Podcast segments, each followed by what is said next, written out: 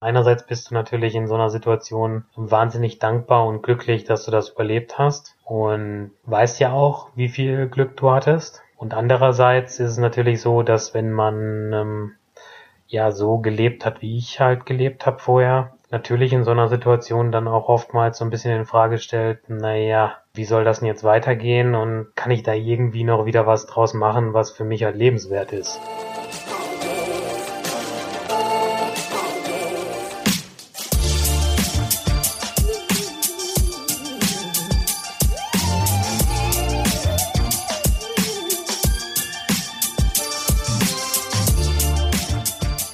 Herzlich willkommen zum Achilles Running Podcast. Ich bin Frank und wir haben heute eine ganz besondere Folge für euch.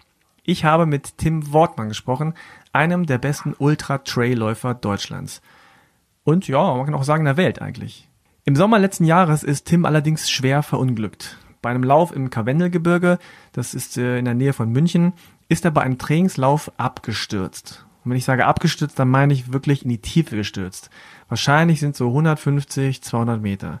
Er hat überlebt, offensichtlich, sonst hätte er nicht mit uns reden können, aber er war und ist immer noch schwer verletzt. Was da genau passiert ist, wie er da wieder rausfand und wie es ihm geht, bespreche ich jetzt mit ihm. Kleine Vorwarnung für zart beseitete Menschen. Es ist eine krasse, eine heftige Geschichte, die einen nicht kalt lässt. Äh, schon sehr emotional, aber wie ich finde, weil es ja auch vergleichsweise gut ausgegangen ist, eine sehr inspirierende Story. Ja, aber alles der Reihe nach. Hier ist das Gespräch mit Tim Wortmann. Ich habe einen Gast in der Leitung. Äh, ich weiß gar nicht, bist du im Süden, Tim? Tim Wortmann ist am Apparat. Ja, ich bin im Süden. Ich bin in Tölz. In Tölz, äh, für die, die es nicht genau wissen, wo ist das genau? Das ist quasi so 40, 50 Kilometer südlich von München, direkt am Rand der Alpen. Ah ja, genau. Ja, äh, Tim, du bist äh, ja ein Ultraläufer, Extremsportler, äh, so kann man das sagen. Ähm, du magst eigentlich im Grunde äh, die ganz, ganz langen Distanzen. Je länger, desto besser. Ja, genau. Und du äh, hattest jetzt im Juni, wenn ich richtig informiert bin, letzten Jahres einen relativ schweren Unfall. Genau, am 19. Juni bin ich hier ganz in der Nähe im Karwendel ähm, abgestürzt beim Training. Und ja, jetzt bin ich da so. Oder hat sich im Grunde mein Leben dann tatsächlich einmal um 180 Grad gedreht und jetzt versuche ich so langsam wieder zurückzufinden zu dem, was halt vorher mal da war. Hm. Ähm, lass uns noch ganz kurz über das reden, was vorher war. Also wie bist du zum Laufen gekommen? Äh, Waren es gleich die ganz langen Distanzen oder hast du erstmal klein angefangen mit drei, vier, fünf, sechs, zehn Kilometern? Äh, oder warst du schon immer sportlich? Was hast du für Sportarten gemacht? Aber nur kurz, damit mhm. wir wissen, wie sozusagen die Ausgangssituation war bei dir. Ja, also ich bin eigentlich, äh, komme ich vom Handball tatsächlich. Hm, also ich habe natürlich in meiner Jugend immer viel Sport gemacht, immer viel draußen gespielt, Skateboard gefahren, Bolz, äh, Bolzplatz und dann ähm, irgendwann aber mit sechs, sieben äh, angefangen Handball zu spielen. Und ähm, das habe ich auch meine ganzen Jugend über gemacht. Und dann habe ich irgendwann angefangen, Sport zu studieren und äh, habe aber auch in der Band gespielt. Hm, da weiß ich mir gar nicht mehr, also wieso genau, aber irgendwann hat das mit dem Handball einfach nicht mehr so wirklich gepasst und ich war immer so gern draußen in der Natur und dann hat sich mal ein Freund von mir kurz vor dem Hermannslauf, also ich habe in Bielefeld studiert, das Knie verdreht und ich bin dann über seine Startnummer quasi mitgelaufen.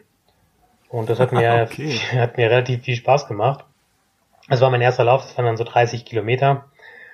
Und ähm, ja, da habe ich erstaunlicherweise, ohne irgendwie zu trainieren, auch ganz gut abgeschnitten. Und ich habe ähm, zu der Zeit schon im Sportmedizinbereich gearbeitet an der Uni. Und ähm, ja, da habe ich mir dann gedacht, das wäre eigentlich ganz nett, die Sachen, die man da so den Leuten erzählt oder die man ja eigentlich auch im Studium gelernt hat, vielleicht auch einfach mal bei sich selber auszuprobieren. Und dann habe ich erstmal, ja, so schon viele Läufe, so, so Trailläufe, das war da gerade so ein Trend, der aufkam. Aber natürlich auch auf der Straße sag ich mal so zwischen 10 Kilometer und Marathon äh, bestritten. Und irgendwann 2013 habe ich mich dann mal für einen Ultra in der Schweiz angemeldet. Das war dann nach einer sehr langen Verletzungspause, die ich aufgrund von so einer Stressfraktur hatte und da bin ich viel Fahrrad gefahren.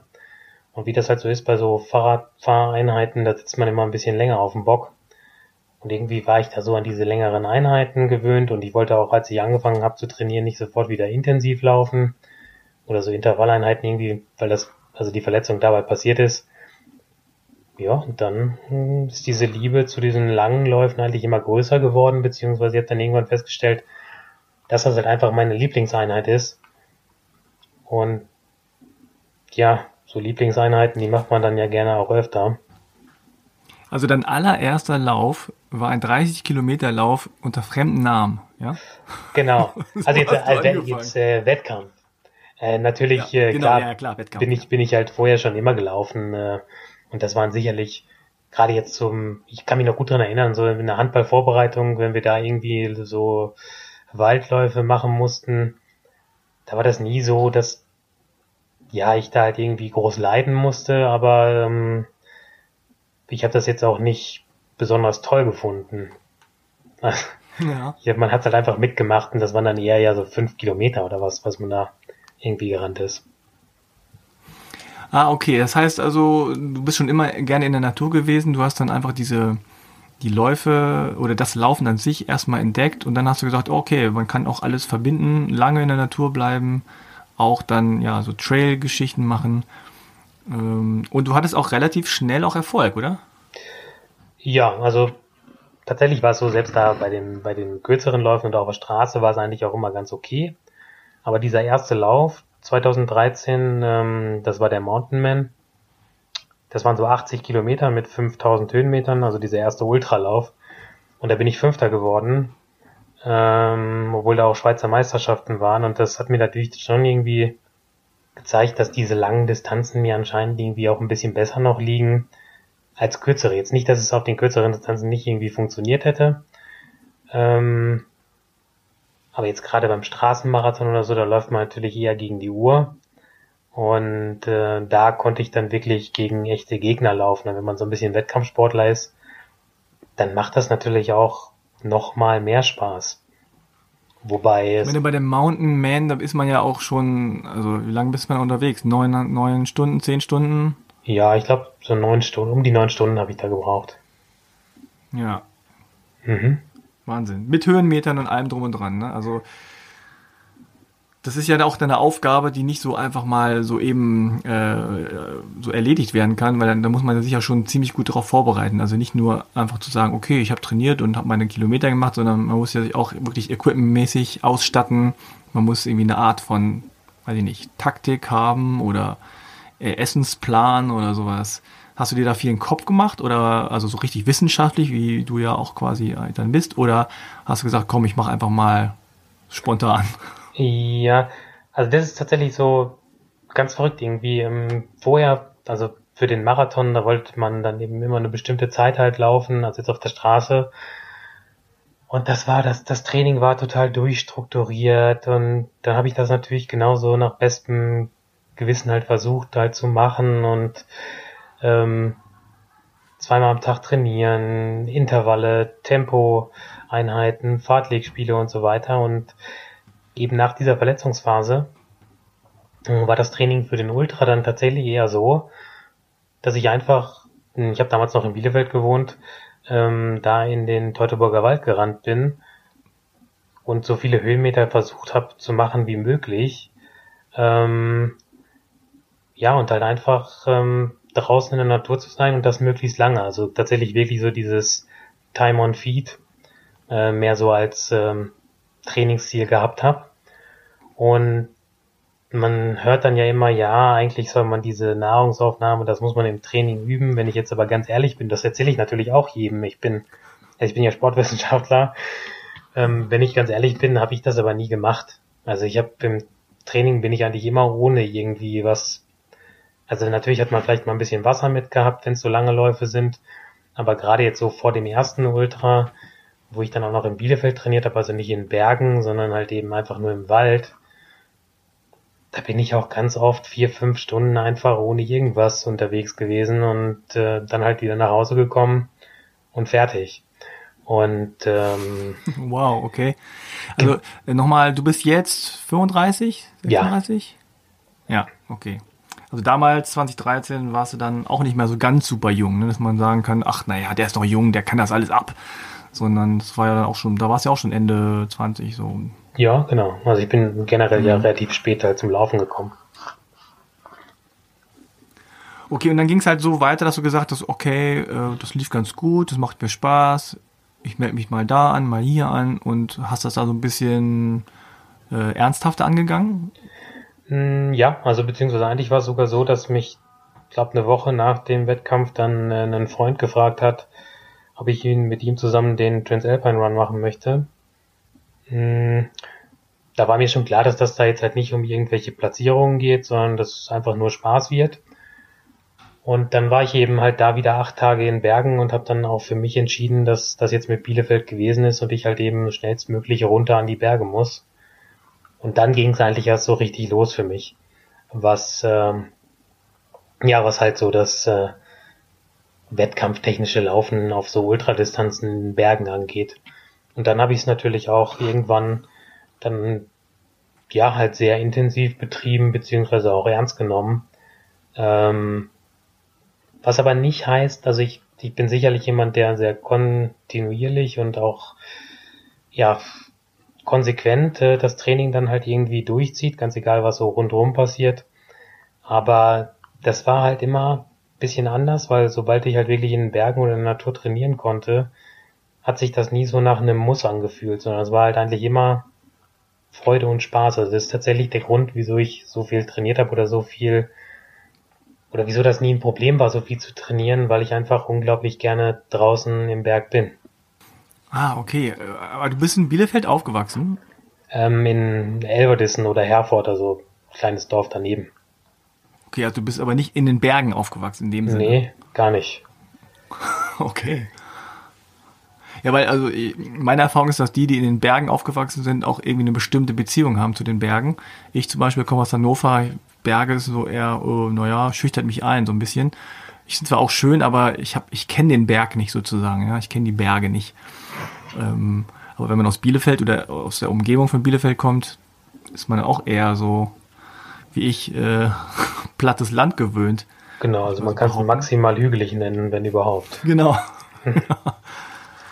Und ähm, also hat dir denn auch, also oder was hat dich denn an dem alleine Laufen in der Natur laufen so besonders äh, interessiert oder geflasht oder was ist das die dieses mit sich alleine sein oder so dieses äh, ich gegen mich selbst also dieser dieser sportlich äh, sportliche Aspekt oder ist es eher so eine Art Meditation und ich lasse meinen Gedanken freien Lauf und bin hier einfach für, für mich hm, ich glaube es ist eigentlich alles äh, von dem, was du gerade gesagt hast. Also sprich, natürlich ist es zum einen dann auch mal das an die eigenen Grenzen und Limits gehen, also jetzt gerade im Wettkampf, ähm, bei solchen Ultraläufen, weil ja, ansonsten muss ich da jetzt keinen Wettkampf mit mehreren Leuten machen, wenn ich nicht irgendwie dann auch versuche, die Distanz so schnell wie möglich halt eben zu absolvieren, weil ähm, andernfalls mache ich es halt lieber alleine und habe halt meine Ruhe und nicht die Tausenden von Menschen, die eigentlich dann ja das, was für mich Berge sind, halt schon wieder so ein bisschen kaputt machen. Und ähm, ja, also für mich ist das ähm, das auf den Berg gehen jetzt ganz egal ob laufend oder in irgendeiner anderen Fortbewegungsform, das gibt mir einfach wahnsinnig viel Perspektive. Und das habe ich halt irgendwann gemerkt, dass ich da wirklich ganz egal, was sonst los ist, zur Ruhe kommen kann. Das ist aber gleichzeitig auch wie so ein Kraftort für mich ist, also eine Möglichkeit, wo ich einfach wahnsinnig viel Energie schöpfen kann und die dann eben mit wieder zurück in den Alltag nehme. Und mhm. ähm, ja, das ist halt einfach, also für mich ist es wirklich so, es lohnt sich halt immer in den Berg zu gehen oder auf den Berg zu gehen und äh, ich kriege da einfach wahnsinnig viel zurück. Ähm, bist du denn vom Typ her eher so ein ich sag mal, offensiverer, aggressiverer Läufer, wenn man das überhaupt so sagen kann, unter Ultra Ultraläufern? Oder bist du eher so ein, so ein Typ, ich mache mein Ding und gucke, wo ich dann hinterher rauskomme? Oder äh, also gibt's da verschiedene Typisierungen bei Ultraläufern und, und, und wo siehst du dich da? Hm. Ah, das weiß ich gar nicht so ganz genau. Also ich denke schon, dass ich mich das eine oder andere Mal auch ähm, ja, hab hinreißen lassen, vielleicht einen Touch zu schnell loszugehen und das dann auch später irgendwie büßen musste. Ähm, wobei es halt immer irgendwie noch ganz gut funktioniert hat.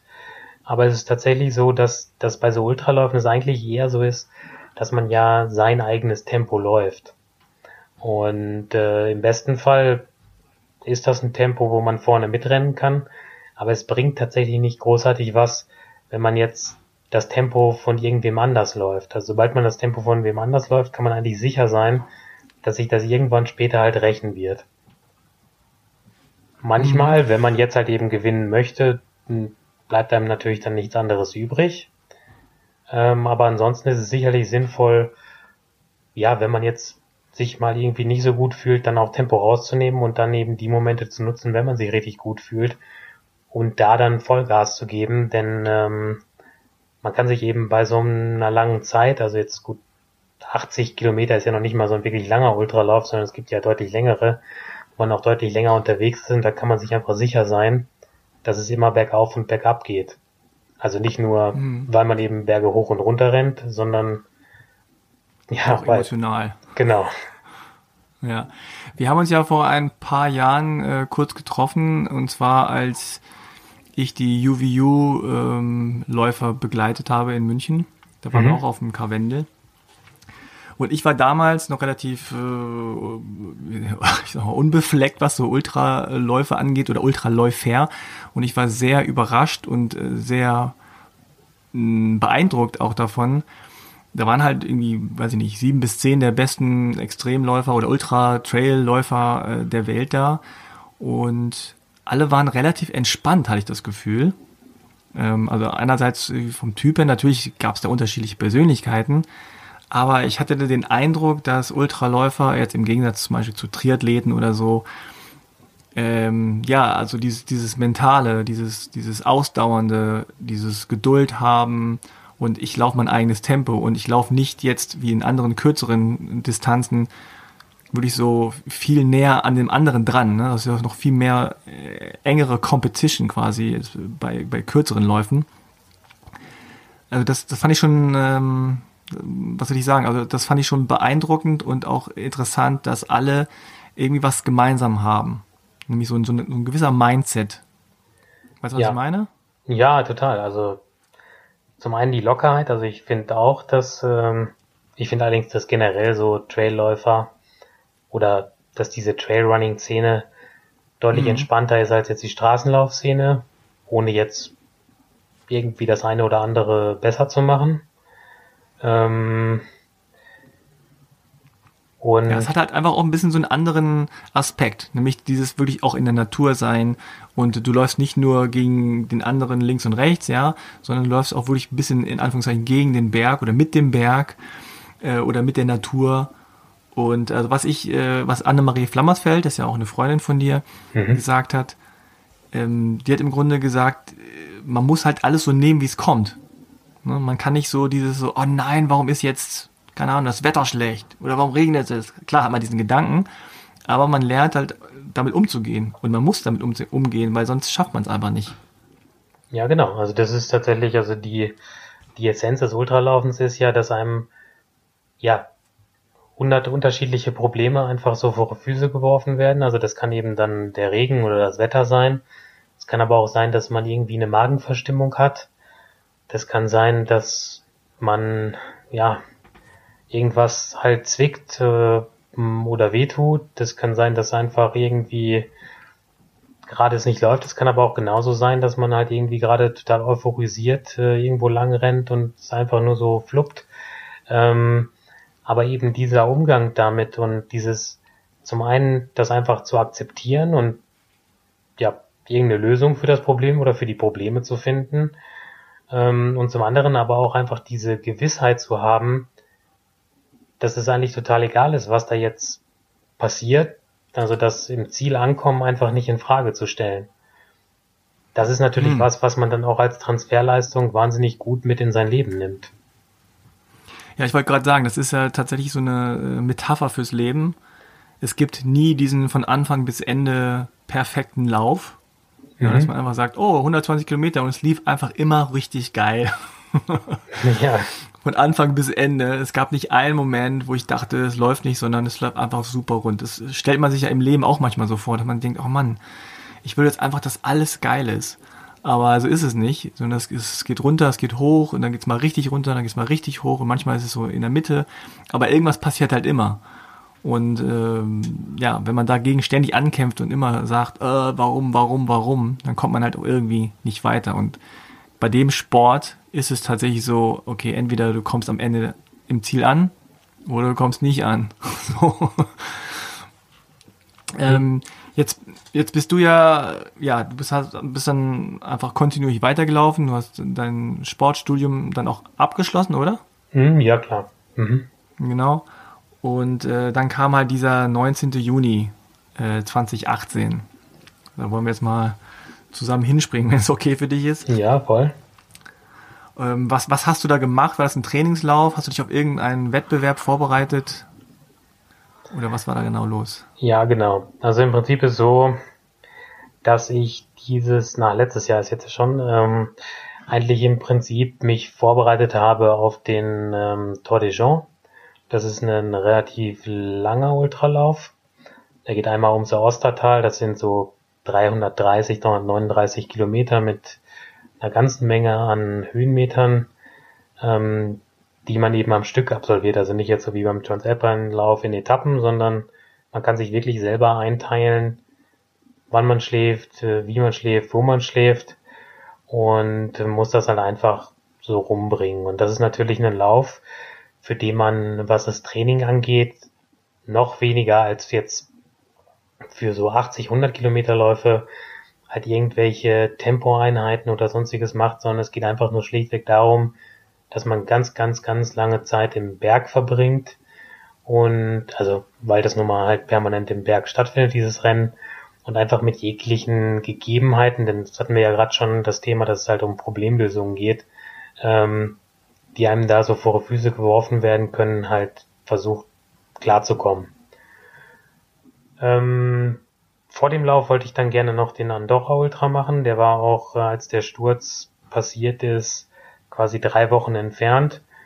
Und ich hatte eigentlich ähm, tatsächlich Anfang des Jahres einen Bänderriss. Ähm, hatte ich vorher noch nie und war sehr erstaunt, dass meine Fitness schon wieder da war, wo sie eigentlich war. Also ich habe mich richtig gut gefühlt.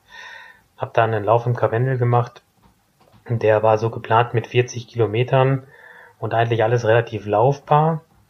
Ähm, am Ende war dann noch so eine Gradtour dabei. Das mache ich einfach gerne, also ab und an dann auch mal die Hände mit benutzen. Und ähm, dieser Grad war auch wirklich wunderschön, also genau das, wie ich es erwartet habe. Und dann ging es bergab und ähm, den Weg runter kannte ich nicht.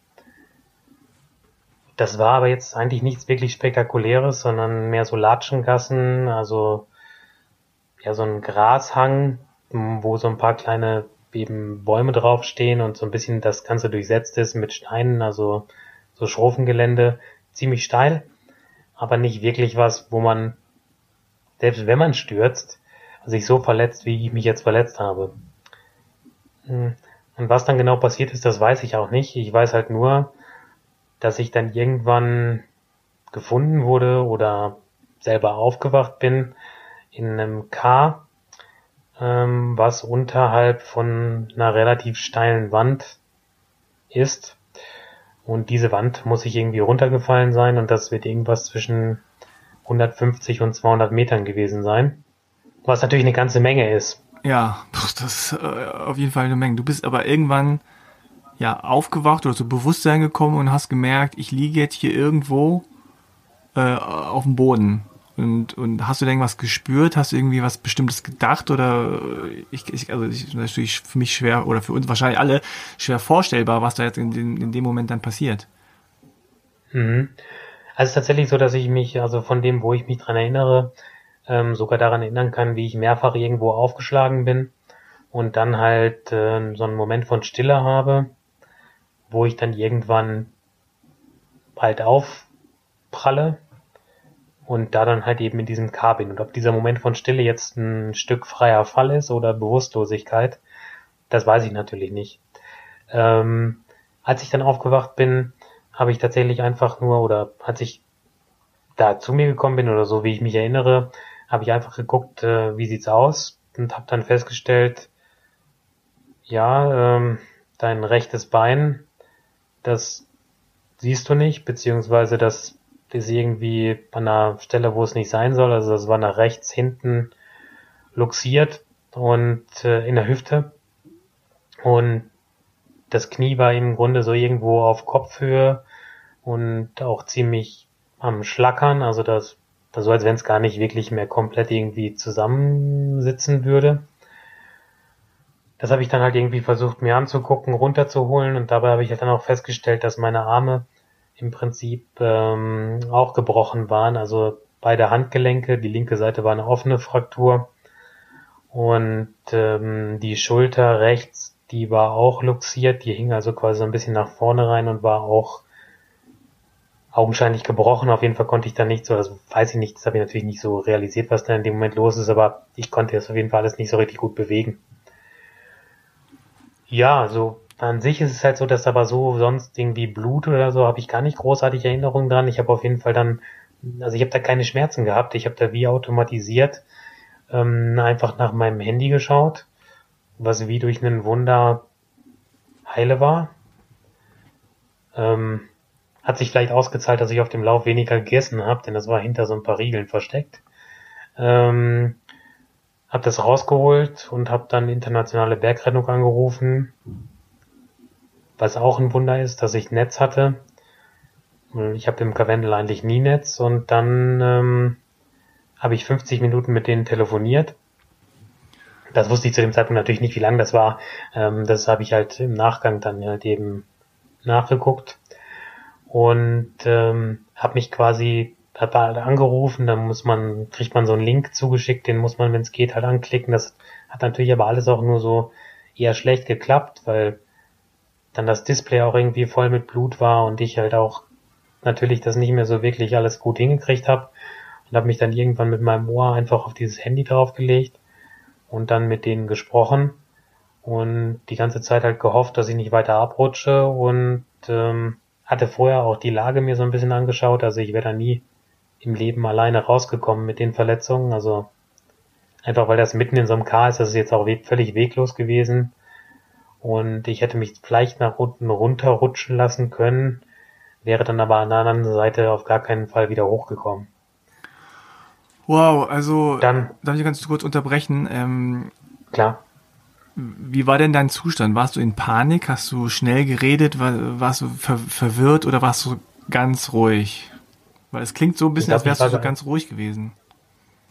Ja, also das ist zumindest das, so wie ich mich daran erinnere und ähm, wie es letztlich mir dann eigentlich auch die Leute von der Hubschrauberrettung ähm, wiedergespiegelt haben. Ich habe jetzt leider nicht oder ich habe nicht die, die Tonbandaufnahme gehört. Ähm, ich habe mich da zwar tatsächlich drum gekümmert oder mal nachgefragt, ob ich die halt irgendwie kriegen kann, aber das ist wohl alles nicht mehr aufzufinden. Jetzt gar nicht, weil ich wissen will, ob ich irgendwie panisch war, sondern weil ich ja immer noch nicht weiß oder weil mir da dieses Teilstück fehlt, wieso ich abgestürzt bin und mich das natürlich wahnsinnig interessiert. Ähm, aber ich war da wohl insgesamt sehr ruhig. Es gab mal irgendwann so einen Moment, wo ich dann gesagt habe, ähm, naja, wenn ihr jetzt halt, also weil die haben mich dann erst nicht gefunden, ich hatte graue Sachen an und lag in einem grauen K und ähm, eben nicht jetzt in der Nähe von irgendwelchen Wegen, so selbst der Berg, auf dem ich war vorher, also der Gipfel, ist einer, wo man, wo nur sehr selten Leute draufgehen und wo es jetzt auch keine wirklichen, also sind jetzt keine Wanderwege oder so. Und ähm, dann war es ein bisschen schwierig, denen das zu beschreiben, beziehungsweise die hatten erst gedacht, dass ich an einer anderen Hütte liege. Und haben mich dann, da kann man über Social Media meckern, wie man möchte, ähm, tatsächlich auch mit aufgrund der Instagram Story gefunden. oh, wow. die ich mh, quasi als gesponserter Athlet dann ja immer irgendwie auch mache. Ähm, Ach krass, Ja, okay. Dann haben die, dann haben die anhand der Insta-Story äh, sehen können, wo du vorher gewesen sein musst. Oder ist irgendwie äh, Genau. Ach krass. Ich hatte das letzte Video, von, äh, das letzte Bild vom Gipfel runter gemacht. Und das ist halt so verrückt, weil das ist natürlich, einerseits ist man total dankbar, dass man halt die Sachen kriegt von den, von den Leuten und macht das dann auch. Aber andererseits nimmt das ja auch so ein bisschen wieder von dem Bergerlebnis weg. Ja.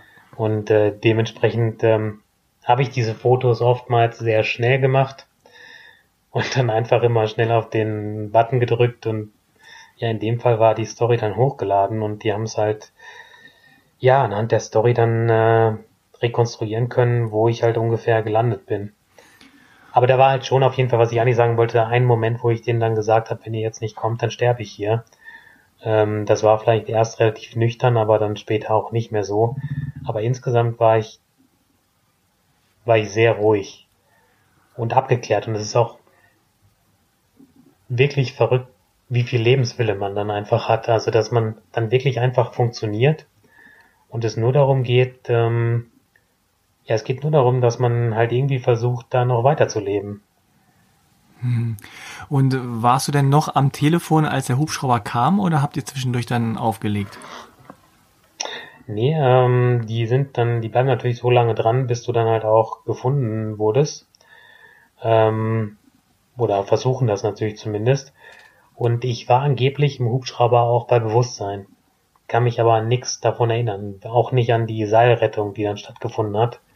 Das heißt, die werden wahrscheinlich, als die bei mir angekommen sind, mir direkt irgendwas gegeben haben. Mhm. Äh, Aber du kannst dich auch nicht also daran erinnern, dass du den Hubschrauber gesehen hast?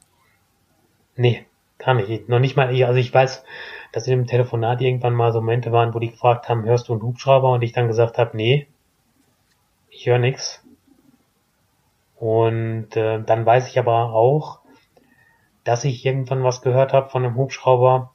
Und es ist auch tatsächlich so gewesen, dass dann im Krankenhaus ähm, mh, so die ersten paar Wochen, also so Hubschraubergeräusche, doch für mich äh, relativ ja, also ich mich da gut dran erinnern konnte oder jedes Mal, wenn ich einen Hubschrauber gehört habe, hatte ich auch wieder das Szenario im Kopf, wie ich da halt im Car liege. Und ist das, war das ein positives Gefühl oder Geräusch für dich oder war das eher so, oh Gott, da ist es wieder, die Bilder? Hm, Das war ein sehr gemischtes Gefühl, weil einerseits bist du natürlich in so einer Situation wahnsinnig dankbar und glücklich, dass du das überlebt hast. Und ähm, weißt ja auch, wie viel Glück du hattest. Und andererseits ist es natürlich so, dass wenn man ähm, ja so gelebt hat, wie ich halt gelebt habe vorher, natürlich in so einer Situation dann auch oftmals so ein bisschen in Frage stellt, äh, oder sich vielleicht zumindest erstmal so die Frage stellt, naja, ähm, wie soll das denn jetzt weitergehen und äh, kann ich da irgendwie noch wieder was draus machen, was für mich halt lebenswert ist. Hm. Und äh, das ist jetzt gar nicht so, dass es jetzt mittlerweile ist das gar nicht mehr so dunkel, aber solche Gedanken sind natürlich am Anfang auf jeden Fall auch mit dabei. Und das sind total gemischte Gefühle. In dem ganzen Prozess ist es halt sehr gemischt, ähm, weil einerseits immer diese Dankbarkeit da ist, weil bei mir wirklich unglaublich klar geworden ist, was für gute Freunde ich habe äh, und wie dankbar ich dafür sein kann, weil alle da waren. Ähm, und andererseits natürlich dann aber auch das ähm, oder dieses Akzeptieren, äh, dass sich das Leben jetzt einfach in eine andere Richtung entwickelt und äh, damit auch klarkommen und vielleicht auch ein bisschen loslassen.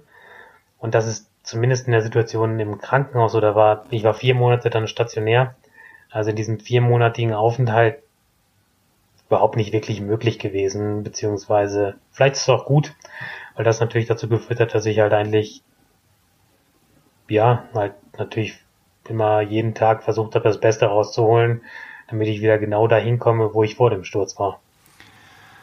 Okay, also das, das Interessante oder das, das, was ich so raushöre bei dir, ist ja auch, dass du versuchst, diesen, diesen ganzen äh, Hergang wieder herzustellen im Kopf ne? und, und versuchst, dich zu Mhm. erinnern.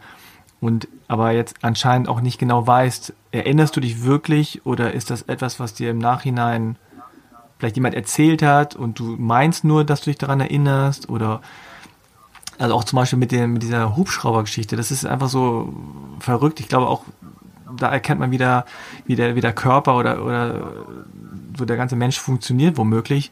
Du bist eigentlich relativ ruhig und du versuchst alles, um, um dich selber zu retten ähm, und du funktionierst irgendwie.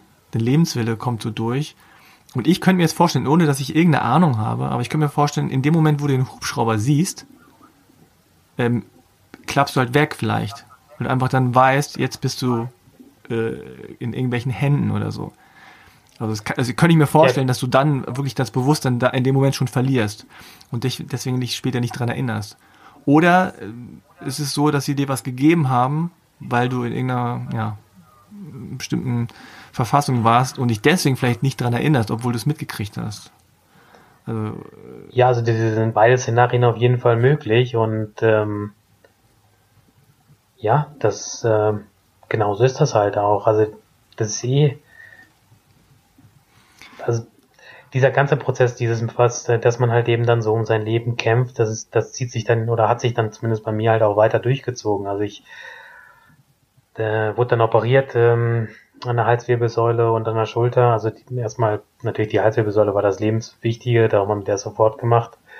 Und ähm, dann haben die mich ins künstliche Koma verlegt und ich bin aber nach zwei Tagen, obwohl das eine Woche lang sein sollte, einfach wieder aufgewacht. okay. Da bin ich wieder, und, hast du gesagt. So, mm, ja, ja und, und ich meine, das ist dann halt einfach so, dass man dann wirklich halt einfach merkt und ähm, wie, wie groß dieser Lebenswille ist. Auch wenn man vielleicht vorher, wenn Leute einen gefragt hätten, ja, Tim, wie wären das, das war da ja zu dem Zeitpunkt noch nicht absehbar, dass es jetzt halt wieder, also es ist jetzt ja schon wieder ganz gut alles. Aber zu dem Zeitpunkt haben die meinen Eltern gesagt, na ja, der kann froh sein, wenn der Weihnachten wieder an Krücken geht oder aufstehen kann. Und ähm, naja, das ist auf jeden Fall ein Szenario, wo ich immer vorher gedacht hätte, also bevor mir dieser Unfall passiert ist, oder zumindest mir hätte vorstellen können, dass es auch ein Szenario ist, wo ich dann sage, boah, da habe ich aber keinen Bock drauf und äh, dass man dann vielleicht auch so ein bisschen so aufgibt, war aber überhaupt nicht so. Also aufgeben war halt nicht ansatzweise irgendeine Option. Also weder anscheinend unterbewusst, noch dann halt eben bewusst. Wie, wie ist denn das ähm, gewesen? Also kannst du dich an den Moment erinnern, wie du dann im Krankenhaus ja aufgewacht bist oder irgendwie so einen klaren Moment hattest zum ersten Mal und gedacht hast, okay, krass, ich bin jetzt, das ist mir wirklich alles passiert. Ja, ähm, das weiß ich sogar noch ganz genau. Also man wacht dann auf. Das allererste, was ich gemacht habe, ist, ähm, das ist ja wirklich, das ist dann ja wie so in so einem Film. Also helle mhm. Lampen, keine Ahnung, dieses klinische, äh, diese klinische Umgebung. Und ich habe dann relativ schnell, glaube ich, gewusst, was halt, dass halt irgendwas passiert ist.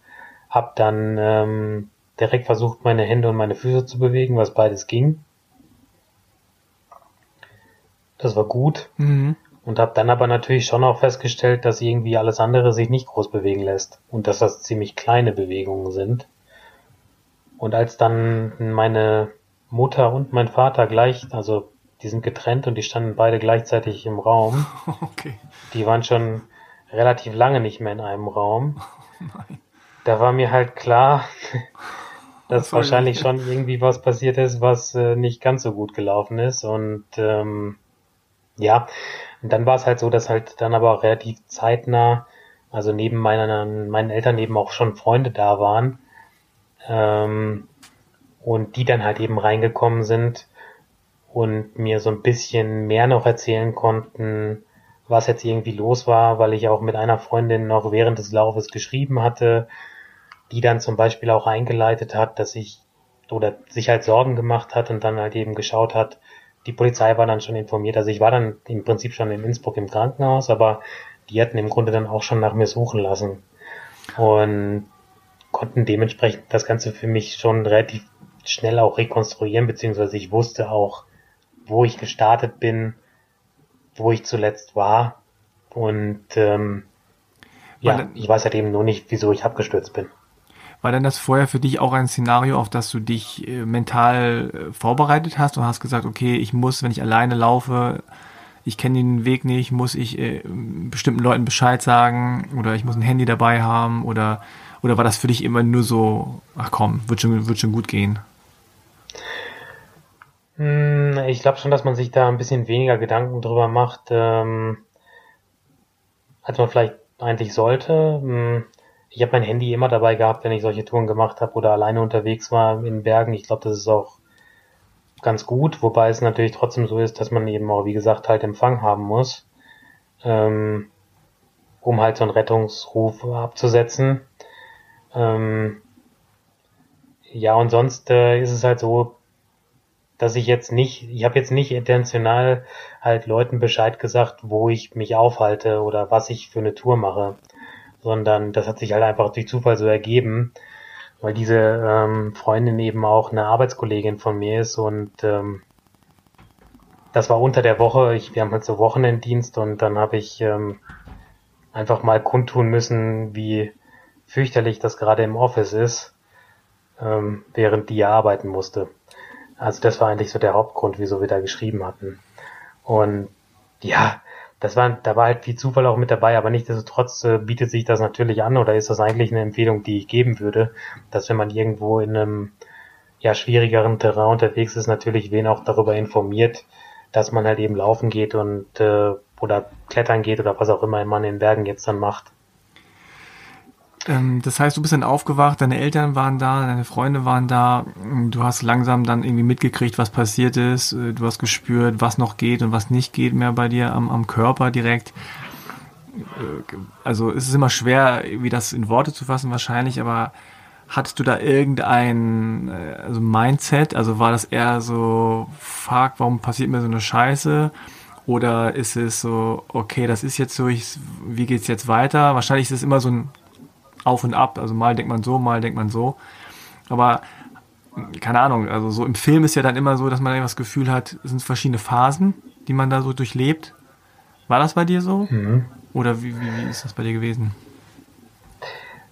Ja, also, also es ist ja so, erstmal wacht man halt auf, dann stellt man fest, es ist irgendwas kaputt gegangen, aber dann stellt man ja noch überhaupt nicht in Frage, dass alles wieder okay wird. Sondern, oder zumindest habe ich das nicht gemacht. Also für mich war das dann so, okay, ja, jetzt bin ich abgestürzt, ich überlebe, habe aber überlebt und jetzt muss halt alles heilen und fertig. Dann kriegt man natürlich so Stück für Stück von Ärzten, Freunden, Bekannten halt mitgeteilt, was alles kaputt ist und ich arbeite ja selber im ja, medizinischen Bereich im weitesten gehen, also so ein bisschen auf jeden Fall im Gesundheitssystem und mir war dann schon relativ klar, was das heißt, also diese Diagnosen. Und dass das natürlich ein endlos langer Weg wird. Ähm, aber es ist tatsächlich so, dass in dem ganzen Prozess es nicht einmal in meinen Kopf reingekommen ist oder auch jetzt immer noch nicht drin ist, dass ich sage, nee, ich bin nicht mehr bereit, irgendwie weiterzukämpfen, ich akzeptiere das jetzt so, wie es ist und das war's jetzt. Ähm, sondern für mich ist es immer noch so, dass ich die ganze Zeit denke, oder ganz, ganz, ganz tief unten merke ich auf jeden Fall, dass da noch einen, die Hoffnung da ist, dass es halt irgendwie wieder so wie vorher werden kann. Auch wenn mir realistischerweise natürlich klar ist, dass es halt nicht mehr so wie vorher wird und dass das auch okay ist und dass es jetzt halt eben anders wird. Ähm, aber es ist auf jeden Fall ein riesengroßes Auf und Ab und es ist auch so, dass einem natürlich die ganzen Leute, mit denen man da oder die da arbeiten, ähm, das halt auch manchmal nur so Stück für Stück dann halt drüber transportieren, was wirklich los ist. Und das machen die vielleicht absichtlich, weil die halt denken, dass man sonst irgendwie psychisch oder mental da irgendwie kollabieren würde. Ist tatsächlich so, dass mich das im Nachgang halt ziemlich aufgeregt hat, weil, ähm, naja, man dann erst so Informationen kriegt, wo man denkt, okay, vielleicht kann ich keinen Leistungssport mehr machen, dann kriegt man irgendwie so Informationen wie, okay, ein paar Sachen sind so kaputt, dass ähm, vielleicht auch bestimmte Sportarten nicht mehr möglich sind und dann irgendwann heißt es, naja, wenn sie kamen, können sie halt wieder laufen. Und oder schmerzfrei laufen oder ohne Humpeln laufen. Und das sind dann eben so Informationen, die muss man dann jedes Mal wieder neu verdauen. Ja, das ist so Und das ist dieses, anstrengend. Ja, das ist ein bisschen dieses Krankenhaus. Klima, was irgendwie, man ist so abhängig von den, von den Diagnosen äh, der Ärzte und die sind dann auch immer unterschiedlich und dann wird einem ein bisschen Hoffnung gemacht, dann wird einem die wieder Hoffnung wieder genommen und man weiß nicht genau, stimmt das alles wirklich, was die so sagen? Äh, so stelle ich mir zumindest vor. Äh, genau. Aber also ich habe den Eindruck, dass äh, gerade Sportler, gerade Ausdauersportler, ja, was das angeht, ähm, wahrscheinlich so mit die besseren Patienten sind, weil die es gewöhnt sind, zumindest irgendwie äh, ausdauernd zu trainieren. Ne, also ich stelle mir vor, dass du, du wahrscheinlich so in der Reha oder mit dem, was du was du dann selber äh, machen kannst und du weißt ja dann auch ein bisschen Bescheid, weil du ja auch aus dem Sektor kommst. Ähm, also du nimmst die Informationen äh, der Ärzte und, und äh, überlegst dir, okay, was kann ich selber dazu beitragen, dass es mir besser geht? Und dann gehst du das so Schritt für Schritt an. Also das nehme ich jetzt einfach mal so an, dass das so ist bei dir. Genau, also es ist dann immer so gewesen, dass wenn irgendeine Information kam, ich die aufgenommen habe und dann überlegt hat, okay, was kann ich jetzt mit der Information machen und was oder was können wir machen. Ich habe natürlich auch wahnsinnig viel Unterstützung. Das muss man jetzt auch einfach mal sagen, über Freunde, dann aber auch über den Arbeitgeber und so weiter, ähm, weil das eben genau der Bereich ist, so dass ich halt passive Therapien halt irgendwie gekriegt habe oder kriege, ähm, um dann halt immer weiter daran zu arbeiten, das Bestmögliche da rauszuholen. Mhm. Und genau darum ging es mir dann halt immer. Also es ist halt wirklich so, dass ich dann halt einfach gedacht habe, okay, es wird jetzt vielleicht nicht mehr so wie vorher, aber ich versuche jetzt einfach das Bestmögliche da rauszuholen. Und gleichzeitig versuche ich natürlich auch, ähm, ja, da ein bisschen lockerer zu werden oder mich so ein bisschen davon zu lösen und auch nicht so verbissen an irgendwas festzuklammern, was jetzt halt eben nun mal Vergangenheit ist. Ähm, und was jetzt halt so nicht wieder zurückkommen wird. Das war aber in dem Krankenhausprozess natürlich absolut nicht so. Also da habe ich mich da ganz fest dran geklammert. Kannst du noch mal ganz kurz, ohne jetzt wahrscheinlich zu medizinisch zu werden, und ich weiß, dass es vielleicht auch irgendwie vielleicht blöd ist, aber kannst du noch mal sagen, was da alles kaputt gegangen ist, was dein größtes Problem ist, damit man so einen mhm. Eindruck hat, äh, ja, was, was da passiert ist? Ja, klar. Also fangen wir mal unten an. Ähm, ich hatte mein Fersenbein, das ist gebrochen gewesen man nennt das so Schnabelfraktur, also so aufgeklappt, hinten die Ferse. Dann hatte ich im Knie am Schienbein eine Trümmerfraktur, ähm, die dann direkt äh, einmal operiert wurde. Und da haben sie Fremdknochen eingesetzt, das hat leider nicht so gut funktioniert, also sowohl was die Beweglichkeit anging, als auch Schmerzen und auch die Annahme des Fremdknochens war es halt einfach so, dass mein Bein dann wieder schief stand und ähm, runtergebrochen ist und ich auch nicht wirklich gehen konnte und ich hatte maximal 90 Grad Beugung und auch keine Streckung. Ähm, das war natürlich nicht zufriedenstellend und das habe ich jetzt seit dem Dezember dann noch ein zweites Mal operieren lassen und bin jetzt quasi da gerade in der Reha und das sieht ganz gut aus. Dann weiter nach oben war die Hüfte, die war luxiert, also ausgerenkt und ähm, beide Handgelenke gebrochen. Das linke Handgelenk ein bisschen schlimmer, das ist eine offene Trümmerfraktur gewesen, wo sie, weil ich ja nun mal so viel in Bergen unterwegs bin, ähm, erstmal versucht haben, das mit Platten und Schrauben wieder zu rekonstruieren. Das hat leider nicht geklappt und wird jetzt ähm, wahrscheinlich im März, April nochmal operiert und teilversteift. Und die Schulter rechts die mh, hm, war auch ziemlich kaputt. Also da war quasi der Kopf vom Oberarm abgerissen und die Schulter eben nach vorne rein luxiert, also auch wieder ausgerenkt. Und ähm, ja, da haben die auch wieder mit Platten und Schrauben dran rumgewerkelt. Ist leider so, dass auch da nochmal eine OP ansteht. Also das sind jetzt im Grunde die Sachen, die relativ zeitnah im März, April, Mai auf mich zukommen werden. Und dann war die Halswirbelsäule noch ähm, gebrochen, C6, C7. Das war eine Rotationsfraktur, die aber sehr gut gelaufen ist, die OP. Also da kann ich wieder im Prinzip mich normal äh, bewegen. Das Einzige, was dabei passiert ist, ist, dass die den Nerv der Stimmbänder, Stimmlippchen erwischt haben und ich dementsprechend am Anfang erstmal lange Zeit gar keine Stimme hatte oder keine richtige Stimme und es jetzt auch immer noch nicht wirklich meine Stimme ist. Also da, bin ich halt immer noch in Behandlung, um noch ein bisschen mehr Stimme zu generieren. Und dann, äh, final habe ich dann noch einen, einen Nervenschaden im rechten Arm, wo die Prognose aber auch ziemlich gut ist, weil es war am Anfang tatsächlich so, dass ich den gar nicht bewegen konnte, also nicht strecken konnte zumindest. Also wenn ich jetzt beispielsweise den Arm nach oben gebeugt habe, also die Hand Richtung Gesicht gebracht habe, dann ist er mir ab einer gewissen Stelle einfach ins Gesicht geklatscht. Also sobald halt eben der Trizeps, das ist der Muskel auf der Oberarmrückseite, halt eben arbeiten musste, weil der dann einfach nicht angesteuert wurde, ist er mir halt einfach ins Gesicht geklatscht. Und der ist mittlerweile wieder da, das einzige, und ich kann meine Hand auch, mein Handgelenk mittlerweile nach oben bringen. Was noch nicht funktioniert, ist, die Finger zu strecken. Hm.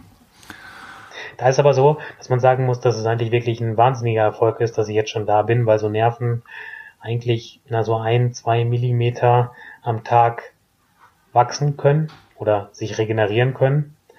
Und wenn man jetzt von der Schulter oben runter geht Richtung Finger, dann sind das einige Millimeter. Und dass das nach einem halben Jahr jetzt quasi schon so ist, dass ich da unten halt im Grunde schon wieder was bewegen kann, ist eigentlich ziemlich gut. Mhm. Oh Mann. Ähm, wie ist denn so der Support gewesen von, von deinen Freunden, von Bekannten, von Kollegen, Familie? Ähm, du hast es ja gerade schon ange, angesprochen, dass da viele für dich da waren. Wie hat sich das geäußert und ja, wie, ja, wie hast du das geäußert?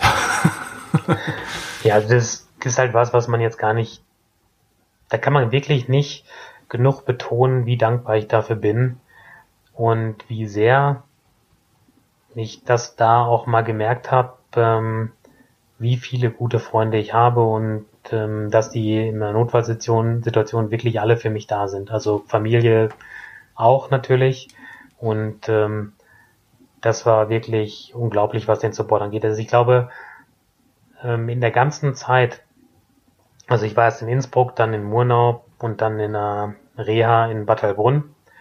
Und in diesen ganzen vier Monaten kann ich die Tage, an denen ich keinen Besuch hatte, wirklich von der Hand abzählen. Und äh, von, das von ist schon ganz vielen Leuten, die immer, äh, also von vielen verschiedenen Leuten oder waren es immer die gleichen, die kamen? Na, es waren erstmal eine ganze, ganze, ganze Ecke verschiedene Leute, ja. aber natürlich auch äh, eben eine Handvoll wirklich meine, meine besten Freunde, die alle da waren. Also egal, ob das jetzt Leute sind, die hier aus Tölz kamen, wo es natürlich auch ähm, ähm, ja halt bestimmte Leute gibt, denen ich so unglaublich dankbar bin. Ähm, aber auch von von weiter weg. Also ich habe ja dadurch, dass ich halt eben von aus Bielefeld oder aus Westfalen halt komme, natürlich auch Freunde, die mittlerweile über die ganze Republik oder auch in andere Länder verstreut sind. Und ob die jetzt in der Schweiz gewohnt haben oder ob die in Berlin wohnen oder ob die in Köln wohnen, also alle waren halt da. Und äh, das war schon beeindruckend und naja, wenn man halt so wie ich gelebt und trainiert hat, also sprich einen 40-Stunden-Job und dann gleichzeitig noch 20, 30 Stunden die Woche Training und natürlich versucht irgendwie seinen sozialen Kontakte zu pflegen und ein Sozialleben zu haben. Aber und ich glaube, ich habe das auch immer ganz gut hingekriegt, dass ich, wenn was war, auch für Leute dann halt da war. Dennoch ist es natürlich schon so, dass man das dann auch alles mal so ein bisschen hinterfragt und einem auch bestimmte Dinge, also Wichtigkeit von bestimmten Dingen nochmal ganz anders klar wird. So. Ich wollte jetzt nicht so in die Richtung gehen, weil das ja auch oft kommt, ja, die Ultraläufer, die Eigenbrötler, Misanthropen, die halt nur für sich und so weiter. Also so war das gar nicht gemeint und ähm, es ist halt nur einfach immer so, wenn man irgendwas all in macht, also wirklich den kompletten Fokus und die Priorität da drauf legt, dann müssen zwangsläufig andere Sachen ein bisschen auf der Strecke bleiben. Und das hat jetzt in meinem Fall auch viel mit Passion zu tun gehabt, also sprich einfach mit einer wahnsinnigen Leidenschaft für die Berge und fürs Ultralaufen. Ähm, Nichtsdestotrotz ist es halt so, dass sobald es dann halt Leistungssport wird, also jetzt gar nicht die Liebe für die Berge, sondern eben der Leistungssport, wenn ich mich auf so einen Wettkampf vorbereite, dass dann kurz vorher, ja, der Wettkampf natürlich auch einen ziemlich großen Platz in meinem Leben eingenommen hat und äh, andere Sachen dann halt eben nicht mehr mhm. stattfinden konnten, wie jetzt. Also auch weil man halt einfach müde und kaputt ist. Aber das ist, glaube ich, für jeden Leistungssportler und auch für jeden arbeitenden Menschen so, äh, wenn irgendwo Prioritäten ziemlich hoch sind. Ja. Gab es denn auch Reaktionen von Menschen, von denen du das überhaupt gar nicht erwartet hast? Mhm. Ja, reichlich. okay. Also also das, fängt halt bei, bei ähm, meinem Arbeitgeber an, der auch von Anfang an irgendwie da war, der mich jetzt von zu Hause abholt und äh, damit ich Therapien bei uns in der Privatklinik machen kann. Ähm, dann natürlich auch echt irgendwelche Leute, die ich nur über Social Media oder sonstiges kenne, die sich dann aber eben nicht nur über Social Media oder sonstiges gemeldet haben, sondern halt auch einfach da waren auf einmal. Also einfach im, im Krankenhaus dann auf einmal waren. Ähm, ja, plus natürlich auch, und das muss man jetzt auch mal, ich meine, da wollte ich jetzt gar nicht so zwingend, zwingend drauf eingehen, weil das hatte ich in diesem anderen Podcast da ja schon mal thematisiert, aber diese Geschichte, dass ich halt eben die zweite OP da im Dezember hatte, ähm, die in Österreich war und die von der Krankenkasse nur zum kleinen Teil mit bezuschusst wurde, wo ich dann final aufgrund von Anraten von Freunden halt ja auch so ein Crowdfunding gemacht habe und wo dann im Prinzip die komplette Trailrunning-Szene oder halt auch äh, ja Laufszene dann auf einmal natürlich anders, aber halt auch irgendwie da war. Hm. Also ihr habt dann Geld gesammelt für die Operation. Das war genau. Ich habe da halt so ein, so ein, so ein Crowdfunding gemacht mit einem Ziel von 23.000 Euro, wo ich niemals damit gerechnet hätte, dass das auch nur ansatzweise erreicht wird und ich hatte in zwei Tagen das Geld. In zwei Tagen? Voll. Wow. Tja. Und ja. Das ist, das zeigt dann dann schon manchmal, also so, das ist ja, das klingt jetzt auch immer so kitschig, keine Ahnung wie, aber also so schlecht, wie man manchmal auch denkt, dass es alles ist und die Gesellschaft ist und der Zusammenhalt ist, ist er dann vielleicht eben doch nicht. Und das obwohl, und das muss man jetzt auch dazu sagen, mir natürlich auch total klar ist, dass es was mit Netzwerk zu tun hat und auch mit ähm, ja halt eben dieser Szene-Zugehörigkeit und das an und für sich, auch wenn jetzt ich natürlich super dankbar bin und ich die Hilfe auch wirklich gebraucht habe und für mich jetzt das gegebenenfalls wieder normale Gehen, vielleicht Laufen und so weiter natürlich die Welt bedeutet. Aber es gibt sicherlich Leute, die viel, viel, viel schlimmere Schicksale haben, uns genauso gut verdient hätten, dass die halt solche OPs durchführen lassen können und für die es halt nicht funktioniert, weil die halt einfach nicht das Glück haben, eben solche Strukturen um sich rundherum zu haben. Ähm, von daher ist es halt ein zweischneidiges Schwert natürlich. Also du spürst da auch so ein bisschen, dass du ein, ja, so eine Art Privileg da hattest, äh, aber du hast jetzt aber keine Schuldgefühle oder so. Nee, Schuldgefühle nicht, aber ich bin einfach wahnsinnig dankbar mhm. und auch mhm. demütig dafür, wie es alles gelaufen ist. Ja. Weil, also jetzt mal ganz, ganz krass formuliert ist es ja schon so, dass äh, wenn ich in den Berg gehe und solche Sachen mache, auch wenn das jetzt keine extreme, das war jetzt wirklich kein extremes Klettern oder irgendwie sowas, ähm, aber ich muss halt immer mit den Konsequenzen leben können. Das habe ich ja selbst für mich entschieden. Und wenn mir dann da was passiert, dann muss ich natürlich auch damit leben können, was mir da jetzt halt passiert ist. Und ich kann das natürlich auch gut nachvollziehen, wenn Leute dann sagen, ja, okay, aber selber schuld, wieso soll ich da jetzt halt was für spenden? Wo vielleicht derjenige, der jetzt irgendwie einen, irgendeine Form von Krebs entwickelt, nun wirklich gar nichts dafür kann. Ja. Also abseits, wer hat jetzt irgendwie ein besonders äh, ja, besonderen Lebensstil, der es halt irgendwie hervorruft. Mhm. Wie, wie geht's dir denn heute? Also ähm, du hast schon relativ große Fortschritte gemacht, hast du ja schon gesagt. Aber mhm. noch ist es ja, das habe ich auch jetzt rausgehört, ein langer Weg. Ähm, bist du zuversichtlich? Bist du äh, kämpferisch? Äh, oder hast du keinen Bock mehr? Oder alles gleichzeitig? Ja, also das ist wieder genauso, wie du es im Grunde schon angedeutet hast. Es ist natürlich oft alles gleichzeitig. Also ich bin, ich würde sagen, das ist ganz schön. Ich habe hier mal äh, vor ein paar Wochen jemanden getroffen, der auch in seiner in seinen Zwanzigern irgendwann mal vom Berg gefallen ist. Das ist ein älterer Mann. Und der hat mir dann gesagt, und das ist jetzt ganz häufig passiert, irgendwie, ich sehe in deinen Augen, dass du auf den Berg wieder gehen wirst und ähm, viele Leute, die da halt einfach dann Motivation rausschöpfen und das bin ich bestimmt auch zum gewissen Teil. Also ich bin natürlich, ich stelle das überhaupt nicht in Frage, hm, dass das irgendwie alles wieder funktioniert oder ich da eine Lösung finde, die für mich passt und ähm, werde dann niemals aufgeben. Dennoch ist es natürlich so, dass der Weg mir insgesamt viel zu lang dauert und ich mich ganz oft zur Raison rufen muss und sagen muss, okay, Tim, jetzt bleib geduldig und natürlich auch dankbar bin, dass ich genug Leute um mich herum habe, die mir das dann auch sagen und die mir dann auch mal aufzeigen, was eigentlich schon alles passiert ist und dass das eigentlich schon ein Wunder ist. Und ich versuche auch, mich da drin zu üben, da irgendwie loszulassen und zu sagen, okay, das ist jetzt nun mal halt so und jetzt geht's halt weiter.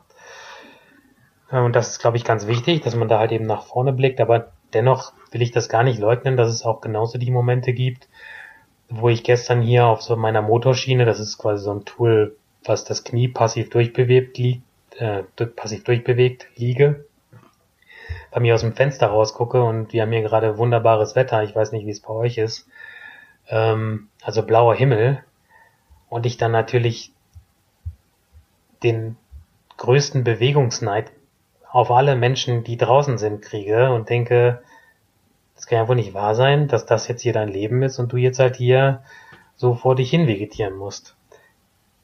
Und da muss man halt eben immer wieder Möglichkeiten finden, ähm, ja, sich auch zu klar zu machen, dass halt eben das Leben doch ganz viele andere Facetten ja eben auch hat. Aber also es ist trotzdem auf jeden Fall immer alles dabei. Also mhm. der Blick nach vorne und das nicht aufgeben und das kämpferische und sich keine Grenzen setzen, das ist noch genauso da wie an dem Tag, bevor ich abgestürzt bin. Aber ähm, es gibt natürlich Tage, an denen es halt mir total leicht fällt und Tage, an denen mir das schwerer fällt, dran zu bleiben. Gibt es denn äh, seit dem Unfall ja Konsequenzen, die du sozusagen aus diesem traumatischen Erlebnis irgendwie äh, übrig behalten hast? Also hast du jetzt irgendwie Angst vor Höhe oder hörst du ständig Geräusche oder also gibt es da irgendwie was, was dir sozusagen psychisch dich irgendwie noch belastet? Hm, nee, eigentlich nicht. Also so traumatechnisch ist da glaube ich gar nichts zurückgeblieben. Ähm, wobei das sage ich jetzt so locker, weil ich halt einfach auch schon zugebe, dass ich mich jetzt in dem letzten halben Jahr erstmal auf die ganzen physischen Dinge kapriziert habe und dieses ganze psychische Bewältigen doch ähm, ja halt für mich selber oder halt eben durch Gespräche mit Freunden quasi aufarbeite. Was aber nicht heißt, dass es nicht vielleicht auch mal sinnvoll ist, irgendwann da auch nochmal professionell irgendwie dran zu arbeiten. Ähm, wobei ich mich an sich sehr gefestigt fühle in dem, ja, wie ich damit umgehe. Also habe ich jetzt nicht das Gefühl, als wenn da irgendwie was, also es ist auf jeden Fall nichts, also Angst vor Höhe ganz sicher nicht. Also ich freue mich jetzt schon so unglaublich auf den Tag, wenn ich das erste Mal wieder irgendwie im im Karwendel unterwegs sein kann. das hatte ich schon mir gedacht. das, das ist, äh, das ist natürlich sonnenklar und ich war ja auch schon, ich war schon dreieinhalb Monate nach dem Unfall, also in der Reha noch, bin ich hier mit einer Freundin mit der Bahn so hoch es ging auf den Berg gefahren und dann halt noch 80 Meter zum Gipfelkreuz hochgerannt und ich war dann mit Anne, äh, sogar hier auf meinem Hausberg einmal schon mit Krücken. Also das ist noch genauso da wie vorher und das wird auch nicht gehen. Hm, ja. Aber jetzt gerade kannst du denn äh, ohne Krücken gehen oder? Nee, jetzt leider gerade noch nicht. Also ich muss noch bis Ende März ähm, habe ich Teilbelastung im Knie, aber jetzt eben aufgrund der der, der erneuten Operation. Und so lang geht's jetzt eben noch an Krücken und dann geht's eben mit den anderen Baustellen weiter. Okay. Oh wow. Ja, ja. Tim, also vielen Dank erstmal, dass du dich hier so bereitwillig äh, dem Gespräch gestellt hast und, und das alles nochmal für uns erzählst. Ähm, ich glaube, dass ja, dass du da deinen Weg gehen wirst. Äh, so wie ich das höre, äh, es, hast du den Support, aber auch, ich glaube, den, den richtigen Mindset, da das Beste für dich rauszuholen. Ähm, und ja, ich wünsche dir auf jeden Fall alles Gute dabei, bei allem, was du noch vorhast. Ja, vielen Dank. Und ähm, ja, kann nur auch mit äh, viel, mh, mm, wie sagt man, mit äh, also viel Be Bewunderung äh, sagen, dass, dass, äh, dass du, was du alles schon geleistet hast und dass du da auch jetzt wirklich dich so offen dem Gespräch stellst, äh, finde ich auch zeigt, dass dass da ja wirklich, wie du sagst, auch psychisch da das in die richtige Richtung geht. Ähm, genau. Also dann dir auf jeden Fall alles Gute, gute Genesung weiterhin und äh, danke, dass du hier warst. Ja, danke, dass du mich angerufen hast. Also kann ich ja nur so zurückgeben. Alles klar, Tim. Dann. Gut. Äh, ich hoffe, wir sehen uns irgendwann mal äh, wieder. Und äh, wie gesagt, hoffe ich, dass du da all deine Ziele erreichst, die du dir noch gesteckt hast. Und dass es weiterhin ja. so positiv weitergeht mit der äh, Genesung. Ja, vielen Dank. Alles klar. Mach's gut. Gut, ciao. Klar, ciao. Ja, das war mein Gespräch mit Tim Wortmann. Es ist äh, wirklich eine heftige Geschichte und es war für mich auch nicht ganz einfach. Aber wenn ich es irgendwem zutraue, das Beste aus seiner Situation zu machen, dann Tim. Die letzte Meldung, die ich von ihm bekommen habe, war, dass er auf einer Hütte in Österreich war, um vor der nächsten OP noch ein bisschen auszuspannen. Und er fährt schon wieder Fahrrad. Also das sind schon mal ganz gute Zeichen. Geht am besten auf seinen Instagram-Account at Tim Wortmann in einem Wort. Da könnt ihr verfolgen, wie es ihm geht. Und da gibt es ein nettes Video, wie er Fahrrad fährt und wie man ihm einfach ansieht, dass er einfach froh ist, sich zu bewegen, draußen in der Natur zu sein so die banalsten Sachen, ne? Fahrradfahren. Ansonsten geht auf achilles-running.de für mehr Stuff zum Thema Laufen und was noch so drumherum ist. Checkt unseren total coolen Instagram-Account und gebt uns doch mal fünf Sterne für den Podcast. Das wäre nett. Oder eine nette Rezension. Im Gegenzug kann ich ankündigen an dieser Stelle, erscheinen wir so ab sofort immer jede Woche. Immer am Mittwoch. Also da könnt ihr euch drauf freuen ja, viel Spaß beim Laufen. Bis zum nächsten Mal. Tschüss.